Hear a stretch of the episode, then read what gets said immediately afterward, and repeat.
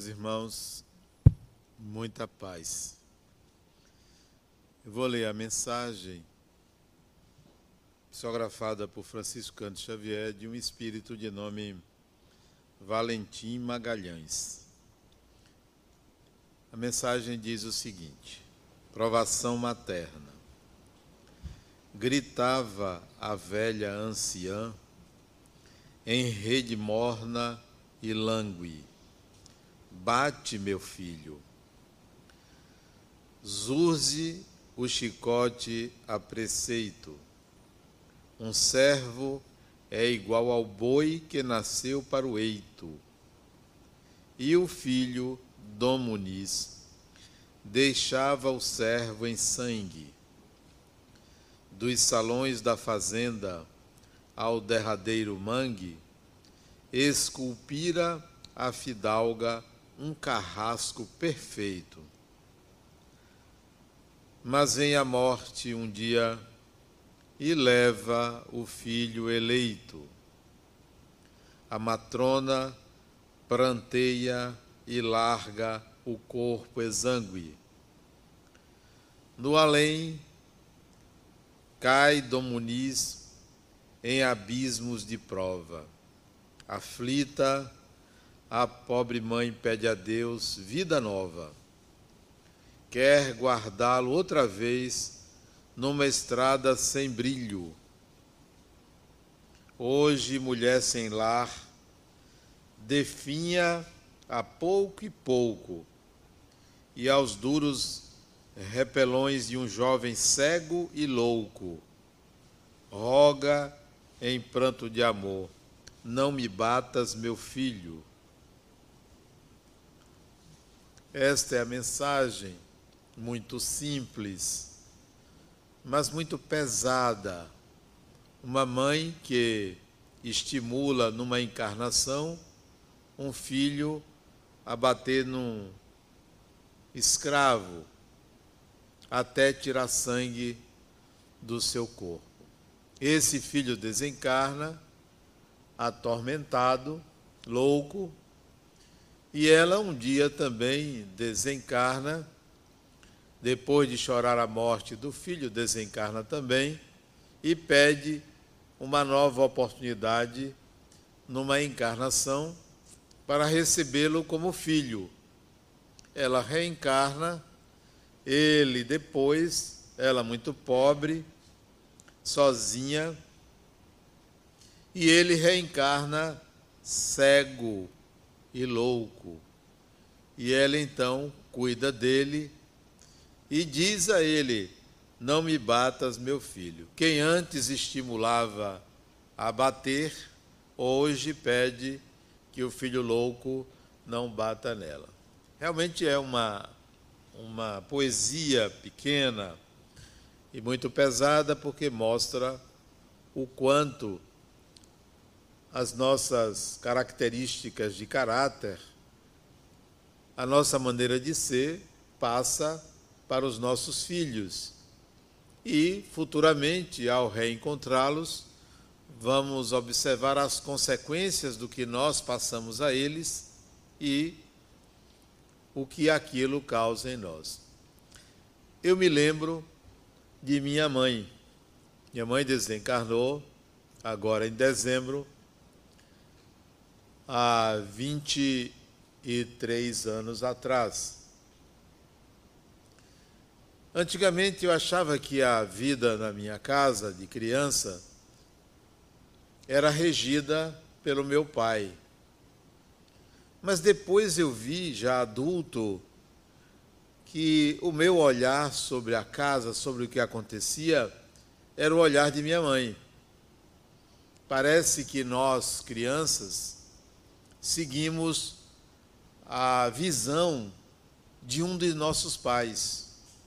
Inconscientemente, seguimos o que dita o pai ou o que dita a mãe. As imagens gravadas são regidas pelo materno ou pelo paterno. Pois eu achava que as imagens que eu gravei da minha infância eram imagens a partir da minha relação com meu pai, que foi uma ótima relação. Mas depois de analisar, depois como psicólogo, eu notei que era o olhar de minha mãe que regia minhas lembranças. Ela sempre estava presente na minha percepção de vida. E depois eu fui remontar a história de minha mãe. Minha mãe era uma mulher muito pobre que aos 17 anos de 16 anos de idade conheceu um jovem que era do Rio de Janeiro, que veio aqui para a Bahia e conheceu minha mãe numa espécie de favela. Hoje não é mais favela, mas era uma favela na época, porque minha mãe era muito pobre, mas era uma mulher muito bonita, cabelos grandes, né? era morena assim como eu, e esse jovem se encantou com ela. Um ano de relacionamento, o namoro daquela época era um namoro à distância praticamente, via-se muito pouco, é, tocava-se muito pouco, beijava-se muito pouco. E um ano depois, esse jovem foi convocado para a guerra. Foi convocado, aliás, para o exército. E teve que voltar para o Rio para se alistar, já que era natural de lá. Só que o pai dele veio morar em Salvador, o pai desse jovem, e conheceu a minha mãe. E o pai, ante a ausência do filho, o pai começou a namorar a ex-namorada do filho. A essa altura era ex-namorada. Se encantou. Só que o pai desse jovem que foi, que foi se alistar era 28 anos mais velho do que a minha mãe. Tinha 45 anos, era desquitado, tinha três filhos e conheceu aquela morena bonita que tinha já 17 anos. Apresentou-se ao meu avô, pedindo-a em casamento, foi feito um contrato nupcial, eu não sabia da existência desse contrato e tive a oportunidade de ter, ter uma cópia desse contrato nupcial, onde meu pai prometia à minha mãe um terreno, a construção de uma casa quando ficasse pronta, passaria para o nome dela. Muito interessante isso. Isto era por volta de 1945, quando meu pai fez esse contrato de casamento com meu avô e juntou-se com minha mãe num município muito distante daqui de Salvador, chamado Acajutiba. Eu só vim conhecer essa história muitos anos depois, não era conhecida minha, não tinha muita, muito tempo para isso, já que morei muito tempo fora da, minha, da casa de meus pais. Por que eu estou contando isso? Para analisarmos a história de uma mãe, não especificamente da minha mãe, mas a história dessa mulher. Foi para o interior, juntou-se com ele e com ele teve dez filhos. Dez filhos. A primeira, na adolescência, tentou suicídio, não conseguiu. Ela já desencarnou, já com bastante idade, mas foi sempre um problema para minha mãe. A segunda filha, outro grande problema, porque fugiu de casa algumas vezes. Morávamos numa, num bairro muito pobre, depois que viemos do interior para Salvador, chamado Fazenda Grande, numa casinha de dois quartos. E essa menina fugia muito de casa. A terceira filha tinha uma espécie de oligofrenia ou um pequeno retardo. A quarta filha tinha problemas de relacionamento com toda a família, com todos os vizinhos, com todo mundo, porque brigava mais do que é, soldado em guerra. E aí veio o quinto filho, que sou eu, que era muito tímido. Não chegava a ser um grande problema, mas era quase mudo porque não tinha muita vontade de falar, falava muito pouco. Era o quinto problema de minha mãe. Veio a, a quinta filha, muito pequena, prematura, com uma série de problemas de saúde. Veio o sexto filho, quinto, sexto, o sétimo filho, né?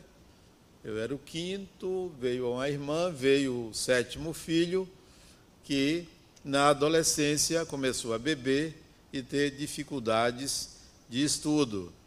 Veio o oitavo filho, que nasceu com problemas de egodistonia, dificuldade de encontrar-se como pessoa no mundo. Veio o nono filho, portador de esquizofrenia. E veio o décimo filho, que parece ter sido a salvação da família, que é meu irmão caçula. Então, esta mulher, que se juntou a um homem de 45 anos, ela com 17, tem 10 filhos, era semi-analfabeta mas tinha uma personalidade muito forte, muito decidida, muito autônoma, como muitas mães que vemos por aí.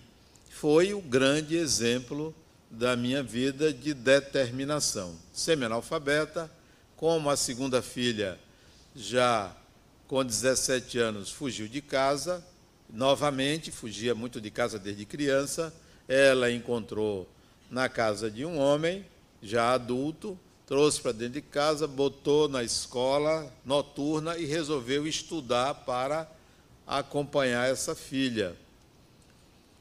Já depois de dez filhos, ela volta a estudar num colégio público e aí vai e começa a estudar. Faz, naquela época tinha um chamado artigo 99, que fazia o primeiro grau em um ano, depois fez o segundo grau em mais um ano, depois fez o curso pedagógico, formou-se em professora, fez vestibular para direito, estudou direito, se formou em advogada, advogou, fez concurso público, funcionária pública e veio a desencarnar aos 70 anos de idade. Dirigiu uma escola, dirigiu era síndica do prédio que nós morávamos. Eu sei que era um exemplo de pessoa, de determinação e muito respeitada pelos valores que ela abrigava. Botou todos os filhos para estudar, gastava dinheiro com isso, com estudo, com livros, né? E mesmo tendo dez filhos e estudando à noite, ela costurava para a gente poder comer, para dar de comer a dez filhos. Essa era a minha mãe. Diferentemente desta mãe aqui da mensagem, que a mensagem está mostrando um exemplo negativo de uma mãe que estimulou o filho a ser agressivo e vem a sofrer a agressividade desse filho. E a minha mãe estimulou os filhos a estudarem a terem dignidade, a terem valores, né? Não só ela, mas meu pai, mas ela era a grande incentivadora do estudo. Eu não sei se vocês tiveram uma mãe como a que eu tive. Não tinha um filho que levantasse a voz para ela. eram dez, nenhum. Nenhum filho. Bastava ela olhar que eu mesmo tinha muito medo de minha mãe, né? Muito medo, né? Mas não era um medo porque ela batia, não. Era era um medo pela autoridade dela. Era um medo, na verdade, era um grande respeito. Mas me lembro da afabilidade dela, de pegar os filhos, no colo e botar todos junto dela, mesmo sendo uma mulher jovem, tinha uma doçura muito grande, é, ao lado de uma energia fantástica, né? Ela mandava em todo mundo, mandava dentro de casa, mandava nos vizinhos, mandava na rua, e se duvidasse, ela mandava em todo mundo, né? em qualquer pessoa, porque tinha uma personalidade muito forte, muito altiva. Né? Até mesmo a mim, ela como, como católica, ela rejeitava-me por eu ser espírita desde jovem, né? Ela não concordava em eu ser espírita e dizia para mim que queria meu filho de volta. Você não é meu filho, eu quero meu filho de volta. E eu procurava assim qual era o, o outro filho, porque eu era o filho dela. Mas ela queria o filho dela de volta, porque o filho dela se dedicou a algo que não foi do gosto dela, porque ela era muito católica. Eu era o primeiro espírita na família, mas até aí ela se colocava, ela não deixava nada subentendido. Era muito transparente nas suas colocações. Por isso respeitada, por isso altiva, né? e por isso amorosa também para com os filhos dela, muito amorosa, né? A mensagem aqui coloca uma mulher que age exatamente o contrário, porque ao invés de educar filhos para serem pessoas dignas, educa filhos segundo a sua raiva, a sua falta de ética, o seu desrespeito à dignidade humana é, o que não é comum, o que não é, é normal se ver nas mulheres. Né? Em geral, as mães têm a vontade de que seus filhos sejam pessoas dignas, né? passam valores. Né? A maioria de nós é educada pelas mulheres, pelas mães, não pelos pais. Hoje há alguma mudança, porque homens e mulheres se dividem nos cuidados com os filhos. Não sei se vocês têm essa lembrança positiva da mãe, e eu tenho. O mais interessante é que quando o filho de meu pai, meu irmão, que eu não conheci porque era muito mais velho, ele faleceu há muito tempo. Quando ele soube que meu pai tinha é, se casado com a ex-namorada dele, ele brigou com meu pai. Né? Ficaram sem se falar durante muitos anos, até que depois o filho perdoou o pai, porque não houve traição, não foi uma, uma atitude inadequada, ele simplesmente conheceu e se apaixonaram. É, também, a relação que eu tinha com meu pai era uma relação de muita amizade, uma relação de muito respeito também. Meu pai me ensinou matemática aos três anos de idade. Meu pai nunca me bateu, nunca me bateu. Minha mãe me batia como batia em todos os filhos, e se o pai falasse alto, ela, ele apanhava também, né?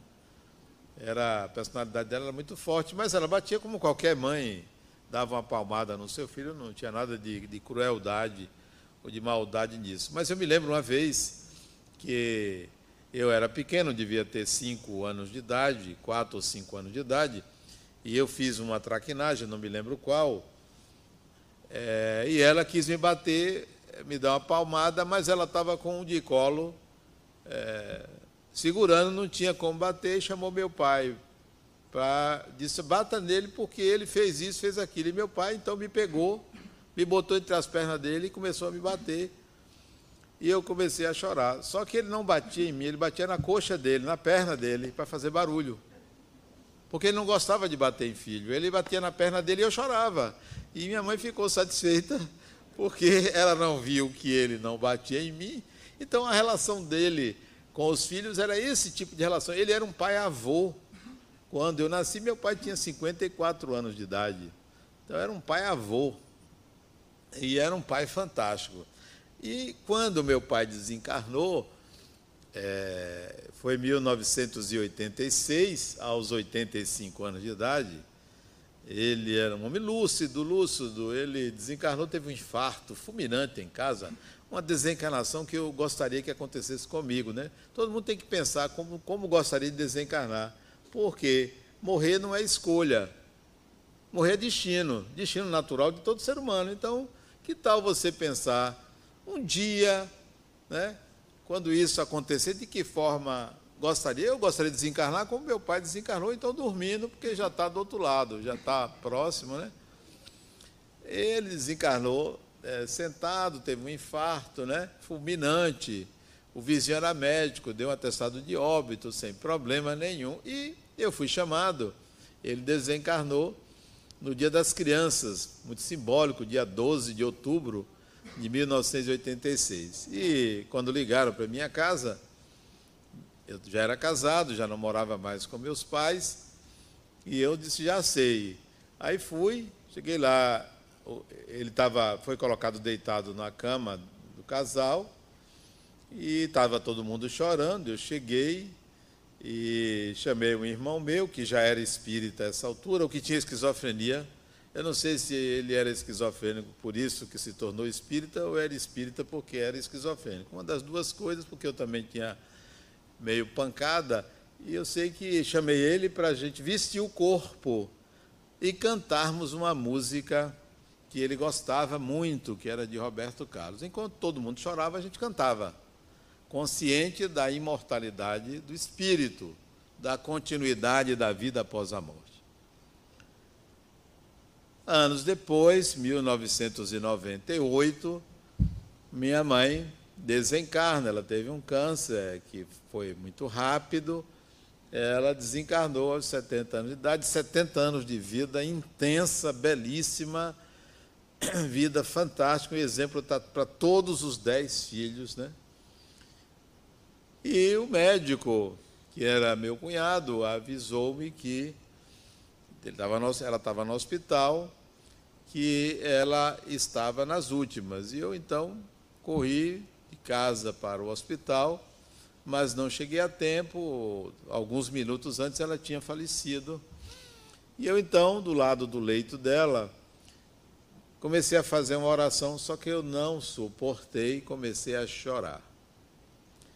Aquele espírita que cantou na desencarnação do pai não conseguiu sequer fazer uma oração na desencarnação da mãe. E eu fiquei, deixei a emoção sair, eu estava sozinho, né? Eu era o responsável perante o hospital pela minha mãe. O médico, estava eu e ele, né? Os outros familiares chegaram depois.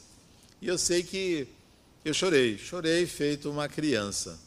O mais interessante é que eu comecei, é, eu me ajoelhei no chão, segurando na maca do hospital, na cama do hospital. Me ajoelhei no chão e comecei a chorar e me lembrar das imagens dela comigo. Chorando e lembrando das imagens, ela me pegando, ela conversando comigo. Então, foi um momento para mim de, de despedida do corpo dela, né? mas não dela. E um momento de agradecimento pela experiência fantástica de tê-la como mãe, esperando que futuramente pudéssemos nos encontrar já não mais como mãe e filho, como irmãos, mas na expectativa de, se eu tivesse que escolher uma pessoa é, com quem eu gostaria de reencarnar na mesma época e ter alguma relação de parentesco ou alguma relação de amizade, seria aquele espírito. Não por ter sido minha mãe, não pelo sentimento de amor que tinha por ela, mas porque o que, que você prefere reencarnar ao lado de uma pessoa fraca, ao lado de uma pessoa que está ainda indecisa quanto à vida, ou ao lado de um espírito forte, decidido, determinado e que enfrentava todo tipo de desafio. É claro que todos nós, independentemente de gostar ou não de uma pessoa, gostaria de reencarnar entre os fortes, entre os mais capazes, entre os que tivessem mais habilidades. Ora, se eu reencontrasse minha mãe por quem eu tinha um sentimento de amor. E visse ali novamente um espírito que me seria espelho, exemplo, que maravilha, que ótimo. Poderia ser minha mãe de novo, poderia ser meu pai, poderia ser meu irmão, minha irmã, meu marido, minha mulher, qualquer que fosse a relação, seria muito agradável saber que você convive com uma pessoa desse tipo, com um espírito desse quilate. Agora imagine, como é o caso da mensagem aqui. aquela mãe pede para reencarnar ao lado daquele filho. Certamente sabia que aquele filho seria um filho problema. Não porque ela causou, mas seria um filho problema. Ela vai ter que lhe dar uma encarnação provacional, uma encarnação para tomar conta de uma pessoa durante quantos anos esse jovem poderia viver? 40, 50, 60 anos. É uma encarnação inteira tomando conta de uma pessoa, por quê? Porque não teve a habilidade no passado de orientar as pessoas, os filhos, para a vida, para a vida eterna, para a vida para sempre, não apenas para esta vida, mas para qualquer vida. Então, serve uma reflexão para nós, o que passamos para os nossos filhos e o que herdamos de nossos pais. Me lembro de uma, uma pessoa que eu tive o prazer de ser o psicólogo dela, é, e que me, lembrou, me lembrei como ela levou a encarnação dela. Ela era uma professora, professora do Estado, né? uma boa professora, ensinava língua portuguesa. A mãe dela tinha sido professora também. E ela, já com 39, 38, 39 anos, apareceu com um câncer. Se eu não estou enganado, um câncer no útero. Ela já era casada, já tinha dois filhos. Tratou esse câncer e cinco anos depois desse tratamento foi dado como curada sem nenhum vestígio do câncer. Isso já se eu não me engano, com 44 anos, 43, 44 anos de idade. Uma pessoa espírita, muito, é, muito consciente da imortalidade e se sentiu bem ao ser curada. Porém, um mês depois, ela sente dores na barriga, vai numa emergência, vai ao médico, faz exames, apareceu um tumor na bexiga. Um mês depois dos cinco anos. Um tumor, dois, três, quatro, cinco, seis, sete, oito tumores na região abdominal. Três anos se tratando. Três anos de hospital em hospital, quimioterapia, perdeu um rim, perdeu a bexiga, foi colostomizada, passou a usar uma outra bolsa ligada ao rim esquerdo, porque já não tinha mais bexiga e andava de hospital para casa. É, as taxas de, acho que é hemoglobina, não sou médico, não entendo disso, mas é mais ou menos isso. Eu sei que baixava, ela tinha que tomar transfusão. É isso, Sheldon? Isso. Baixava, tinha que fazer transfusão, voltava para casa. Então, ela me procurou. Ao meu consultório foi ela, o marido, o pai, a mãe, a sogra, o sogro. Foi a família toda para o meu consultório. Ela entrou no meu consultório, magrinha, segurando na parede para entrar. pálida, e sentou e disse assim: Eu só estou aqui porque minha mãe me pediu. Sei que a vida continua. Os médicos me deram seis meses de vida no máximo. E já se passaram dois meses. Eu já disse à minha mãe: a vida continua, minha mãe. Por que essa preocupação? Eu estou bem.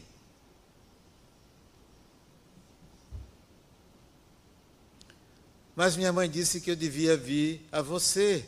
Isso tem muitos anos. Devia vir a você. Não sei para quê, se eu estou bem. Mas me fale um pouco de você. Professora, professora, sim, professora, ensinei no colégio tal, no colégio tal, tinha 40 horas, tal. Ok. E, mas você teve um câncer. Qual é a razão de você ter um câncer? Eu não sei. Segundo ela, deve ser uma expiação. Mas por que isso veio a você? Tem algum sentido? Você é uma pessoa tão boa, tão maravilhosa. Ela disse para você ver, eu não entendi por que eu tive essa doença, por que, que voltou de uma forma tão sofrida para mim.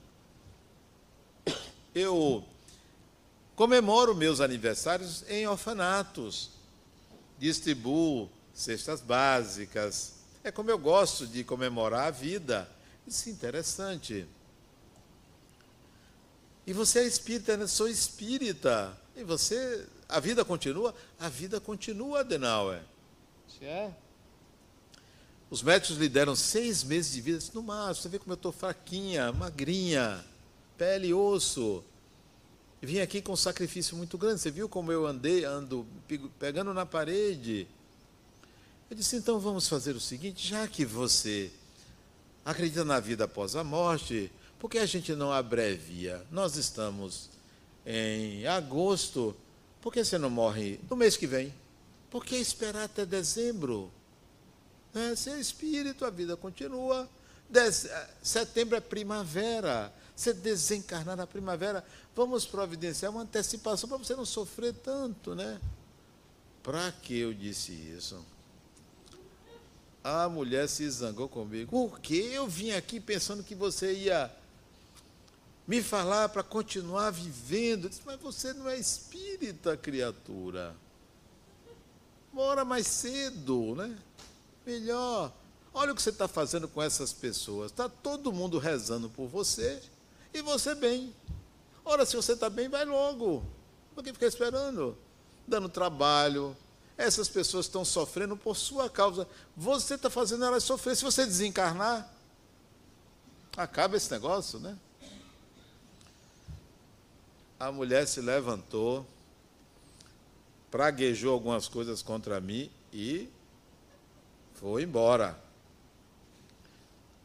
Eu pensei assim, o que é que eu fiz? Você vê, a gente faz cinco anos de faculdade para chegar num momento e estragar tudo. Mas eu fiz na maior boa vontade, porque se fosse comigo e eu estivesse em cima de uma cama, ali em coma, eu diria logo: desliga esse negócio aí, deixa eu ir.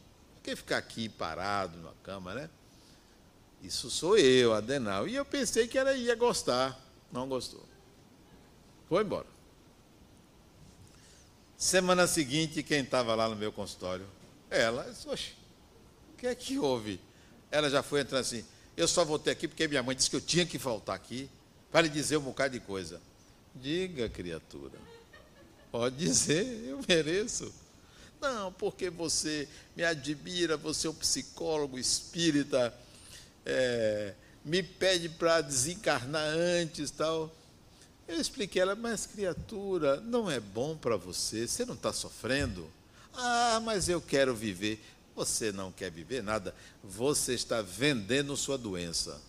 Aí eu também descasquei de novo. Você está usando sua doença para mostrar que você é uma pessoa boa. Mas você não é uma pessoa boa, você é uma pessoa má. Olha o que você está fazendo com essas pessoas. Todo mundo você tem um séquito de pessoas que lhe seguem. Porque todo mundo quer, acha que você é boazinha. Todo mundo quer que você viva. E você não quer viver. Eu quero viver. Você quer viver? Volte a trabalhar. Como eu vou trabalhar assim? O que é que tem?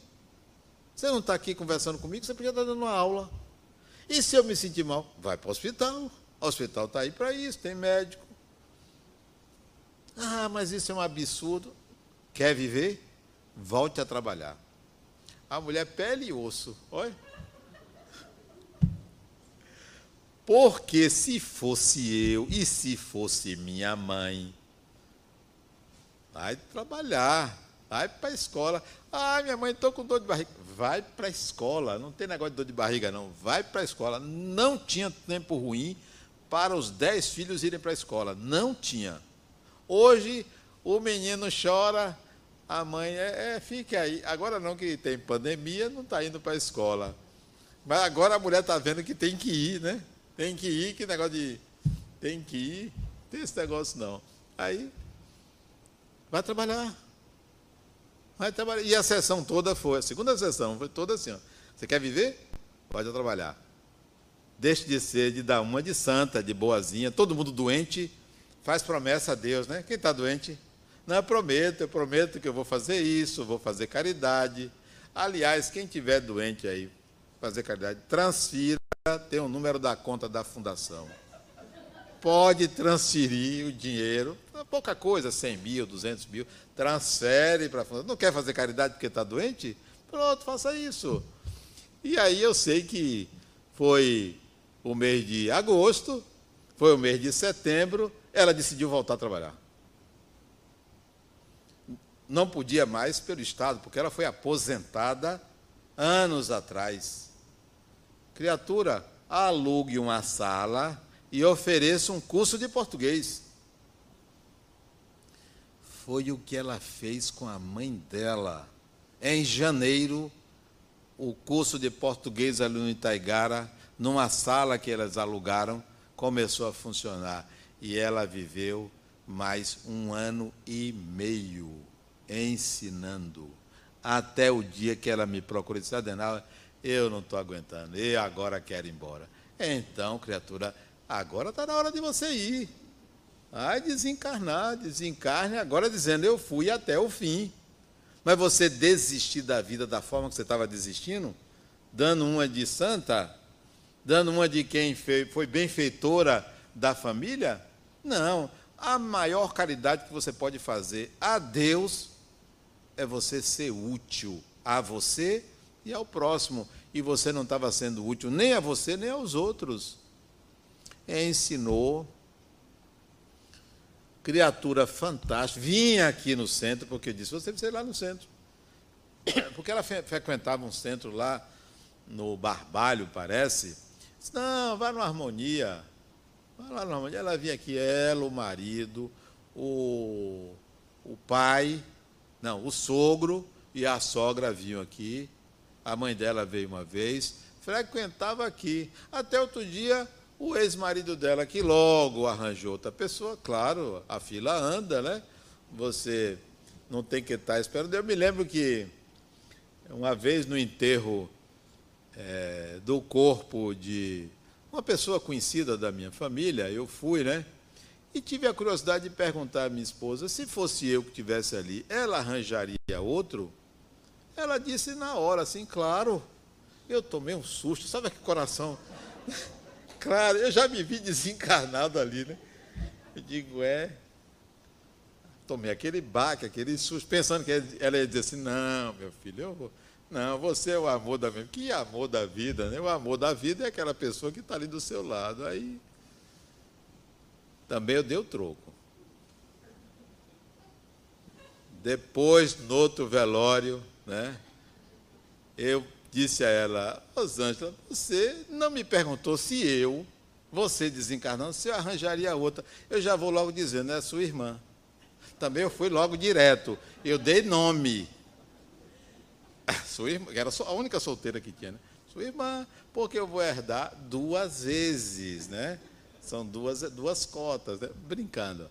Então, é, ela, o marido dela, logo depois, né, arranjou outra pessoa e se casou de novo. Isso, essa história é para a gente desmistificar uma vida materna ligada a um filho, como se fosse o seu grande tesouro, como se fosse aquele que você deveria proteger do mundo.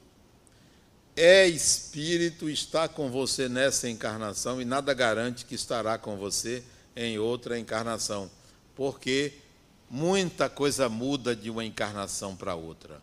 Muita coisa muda.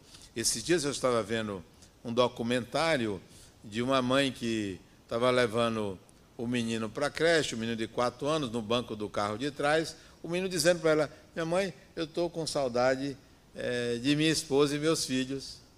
Olha, Quatro anos. E ele começou a falar para ela, ela começou a tomar um susto. Onde ele viveu, quem foi ele, a família.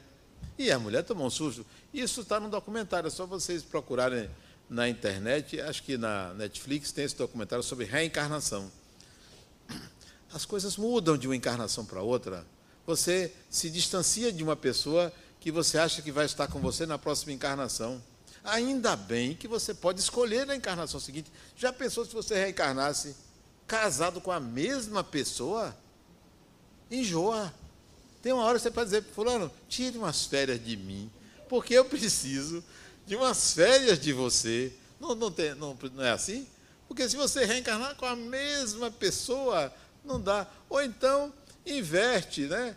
Próxima encarnação você nasce mulher e ou a sua mulher nasce homem, e, ou, ou, não, ou fica do mesmo sexo, porque hoje em dia essa questão de sexo já está já, já desmistificou, tem que ser homem e mulher, pode ser homem com homem, mulher com mulher, isso já, já mudou. Ainda bem que está mais liberdade em relação a isso.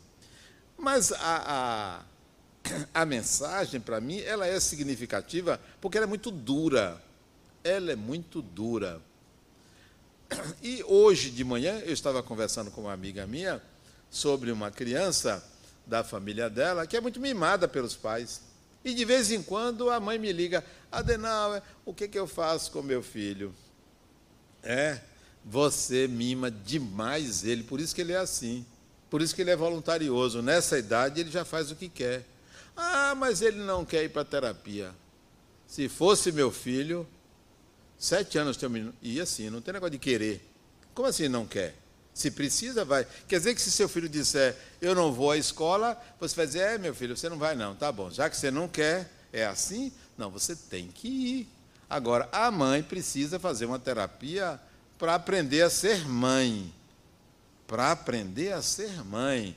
E não exacerbar o materno. Esse caso aqui é um caso de exacerbação, isto é, ampliação demasiada de um materno negativo, porque mal educa os filhos.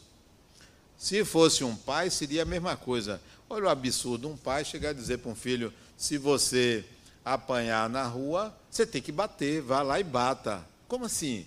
É, é, é, é campeonato é MMA em, na escola, de, de, em casa? Dizer, com criança? Um absurdo. Não, vamos ver por quê, o que, que houve. Por que você apanhou, quem lhe bateu, qual foi a causa, o que, que você fez, o que, que você não fez, eu vou lá lhe defender, não agressivamente, mas lhe defender porque você tem pai, porque você tem mãe, lá saber de que forma eu posso educar melhor você. Então, a mensagem serve para nós olharmos como nós guiamos os nossos filhos. Eles devem ser guiados como espíritos, independentemente do sentimento materno ou paterno que devamos ter. É, a minha experiência como filho foi uma experiência maravilhosa nessa encarnação. Gostaria de que meus pais é, fossem, no futuro, numa próxima encarnação, não meus pais de novo, mas meus filhos, para eu dar a eles o que eles me deram. Ter de volta o caráter que eles transferiram para mim. Gostaria que fossem meus filhos, não são meus filhos. Gostaria que fossem meus netos, ou, numa outra encarnação, a gente ter uma relação próxima que eu possa é, é, oferecer, dar de volta. Mas se não for possível, a gente se vê por aí daqui a 300 anos, daqui a 500 anos, porque a reencarnação não é como a gente pensa assim, não, amanhã a gente se vê. Na reencarnação é assim, daqui a 200 anos a gente se vê. A gente se encontra em qualquer esquina dessa, em qualquer grande cidade, ou pequena cidade, porque a população de espíritos na Terra beira os 25 bilhões de seres humanos, entre encarnados e desencarnados. É muita gente para que você tenha interações diversas. Imagine se você é, ficasse numa encarnação restrita a conhecer só Salvador. Espera aí, você vai gostar de conhecer outra cidade? Pelo menos Feira de Santana, já que você não pode ir a Paris, Feira de Santana, você vai ali, ou Lauro de Freitas, ou Candeia, sei lá. Mas você, se você pudesse, gostaria de ir a São Paulo, Rio, Porto Alegre, Maranhão, Manaus, ou ir a Paris, a Nova York e tal. Imagine numa, num planeta de milhares de cidades ou milhões de cidades, você ficar só reencarnando no mesmo lugar, com a mesma família. Ah, enjoa. Então, você vai querer nascer em culturas diferentes para aprender coisas diferentes. E não ficar restrito ao mesmo clã, ao mesmo grupo. Essa mãe voltou para resolver uma questão que ela mesma criou. Então, ao invés de criar problemas com os seus filhos ou com quem você convive, tente educar as pessoas para que elas se sintam porque são espíritos imortais. Muita paz.